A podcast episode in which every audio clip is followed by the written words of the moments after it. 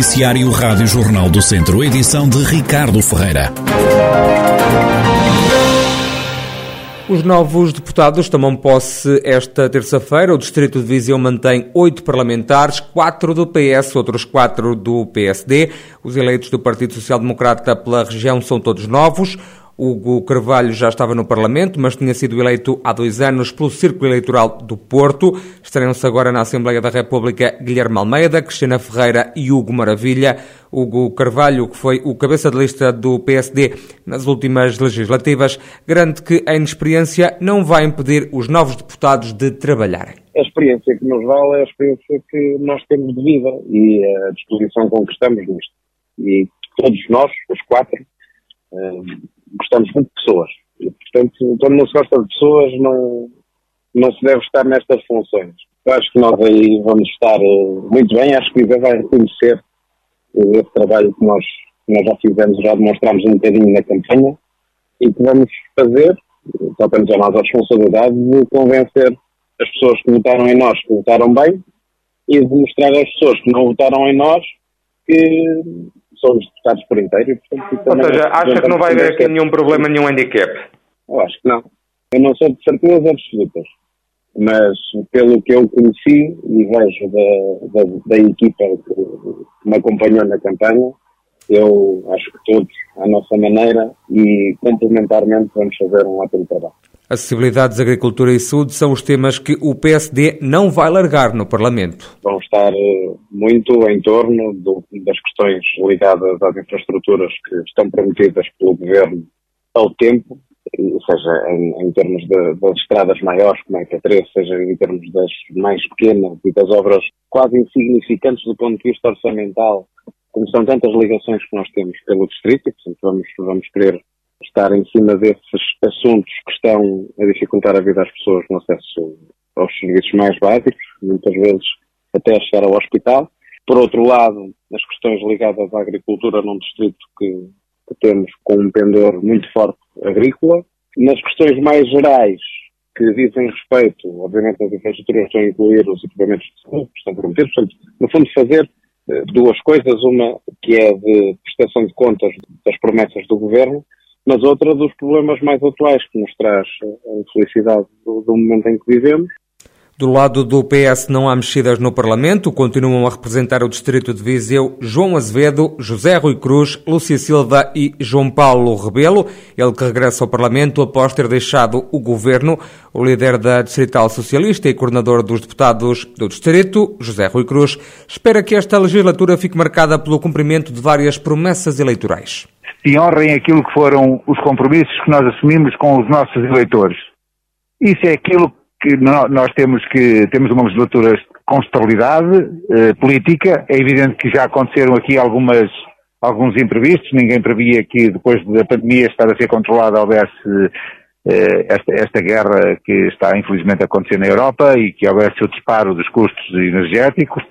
Mas também acreditamos que, que haja aqui esperamos todos que, que isto não tenha, não dure muito tempo, mas o que nós queremos é que logo de imediato eh, que se comece o Orçamento de Estado e que se coloque no terreno o Orçamento de Estado e as medidas que estão previstas no Orçamento de Estado e que aquilo que são os nossos anseios, eh, que são as nossas prioridades, eh, além daquilo que são as prioridades nacionais, que, estão, que são conhecidas também, aquilo que são as prioridades distritais sejam resolvidas nestes quatro anos. José Rui Cruz enumera ainda as principais obras que têm que ter resolução na região. O socialista diz que não há desculpa para estes projetos não avançarem. A conclusão do IP3, ou pelo menos de grande parte do IP3, a questão do, do, da, da oncologia em Viseu que seja resolvida nesta legislatura, a questão da ferrovia que está em curso que seja concluída nesta legislatura, a questão da, da, da, do granizo e da mitigação dos efeitos das alterações climáticas no norte do distrito e da água do reforço do, do, do, das barragens no norte do distrito, essas questões têm que ser resolvidas nesta legislatura, são as prioridades para nós, bem como as acessibilidades da região de Sinfãs e também a questão da acessibilidade a Moimenta da Beira, que foi outra das nossas grandes apostas, que é a requalificação da estrada para o Sátão, que já está adjudicada, já está entregue, o Viseu Sátão, mas depois também Vila Nova Paga Mamenta da Beira e melhoria dos, dos acessos ao Norte do Distrito, também essa junta pesqueira. Portanto, tudo isso são questões que nós temos que resolver esta legislatura porque o PS não tem desculpa para não as fazer, tem maioria absoluta, tem condições para fazer isso, temos o PRR, temos o quadro comunitário e nós, isso são questões que nós temos que cumprir, porque prometemos isso na campanha eleitoral e não há nenhuma razão para não ser cumprido. José Rui Cruz, que toma posse esta terça-feira para mais um mandato no Parlamento na qualidade de deputado. João Azevedo está fora do governo. A Rádio Jornal do Centro sabe que o vereador da oposição e ex-candidato do PS à Câmara de Viseu foi convidado para integrar o executivo de António Costa, mas recusou. João Azevedo recusa confirmar este convite, mas lá vai dizendo que tem um compromisso com Viseu. O projeto político que foi definido por nós, por mim, por o atual Primeiro-Ministro Sérgio foi fazermos aqui um trabalho muito próximo de Viseu para podermos ter eh, um dia a possibilidade de eh, liderar o município de Viseu. Foi determinado há alguns anos atrás e, portanto, o meu compromisso é com Viseu e com os vizienses. Para aqueles que achavam que uh, iam pedir embora para ir fazer outro tipo de funções, estavam enganados mais uma vez e, portanto, a minha, a minha missão é estar comprometido com o Viseu, com os vizinhenses, cumprir aquilo que fomos dito ao longo, ao longo dos últimos anos relativamente aos compromissos com, com este território e com as pessoas e, portanto, esses compromissos vão ser feitos, vão ser concretizados. João Azevedo salienta que recebeu vários apoios para continuar a fazer oposição na Câmara de Viseu e não se mudar para o governo.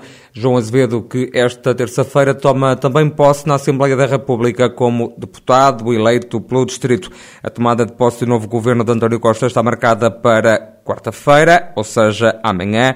A Rádio Jornal do Centro tentou sem sucesso ouvir o secretário de Estado da região, que estão de saída. São eles Rosa Monteiro e João Paulo Rebelo. Mantêm-se no Executivo outros dois secretários de Estado que são naturais do Distrito. Ex-mineiros da ENU, Empresa Nacional do Urânio na Urgeiriça, em Canas Senhorinelas, pedem ajuda ao Presidente da República e prometem realizar uma concentração à porta do Palácio de Belém para Marcelo Rebelo de Sousa os ajudar a resolver o problema do atraso na descontaminação das casas dos antigos trabalhadores das minas. A decisão foi tomada em Assembleia Geral, é o que avança à Rádio Jornal do Centro o porta-voz da ATMU, a Associação dos Ex-Trabalhadores das Minas de Urânio, António Minhoto. Enviamos eh, para o Sr. Presidente da República depois já temos feito várias exposições, é mais uma. Vamos enviar a moção aprovada e vamos dar tempo também ao que o Sr. Presidente da República eh, tome conhecimento para depois irmos então eh, concentrar-nos e pedir a sua intervenção também célere, que em virtude de hoje e, e do Governo eh, não ser sensível, é o mesmo Governo, portanto, no fundo, eh, que se inicia é, é um, é, a Assembleia da República está farto de decretar e de pedir solidariedade sobre este processo. Portanto, só cabe ao Presidente da República intervir porque o Governo tem sido insensível e não obriga, ou pelo menos não faz com que a EDM, eh, que depende do Ministério da Energia, eh, cumpra com aquilo que a Assembleia da República já em 2018 tinha dito na visita que fez à Algeriça que tinham que ser feita a recuperação total de todas as casas com celeridade. Estava mesmo depois de 2018, quatro anos, essa celeridade continua não célere. Portanto, só, só cabe eh, tribunais e o Presidente da República. Os antigos minérios também vão avançar para a Justiça, prometem dar entrada com uma queixa-crime contra o Governo e a empresa de desenvolvimento mineiro pelo atraso verificado nas intervenções nas casas. As obras pararam no final do verão passado. Para o dia 10 de abril está ainda agendado um roteiro de protesto na Urgeiriça. Fazer o roteiro eh, da Urgeiriça eh, pelas ruas, denunciando junto à comunicação social, inclusive mostrando casas que estão ainda situações com níveis de radiação e denunciando que eh, bem-vindo à Algeriça, mas é preciso acabar com este sufoco, é preciso pôr, dar condições às pessoas para morarem em habitações com eh, a dignidade que a vida assim o exige. António Minhoto, da Associação de Ex-Trabalhadores das Minas de Urânio, na Urgeriça e nelas, que continua a queixar-se do atraso na recuperação das casas na localidade. O Observatório Nacional da Qualidade de Vida vai ficar sediado em Viseu, vai ficar no Instituto Politécnico de Viseu. O presidente do IPV, José Costa, diz que o Observatório vem para a cidade no seguimento de um trabalho conjunto entre várias entidades.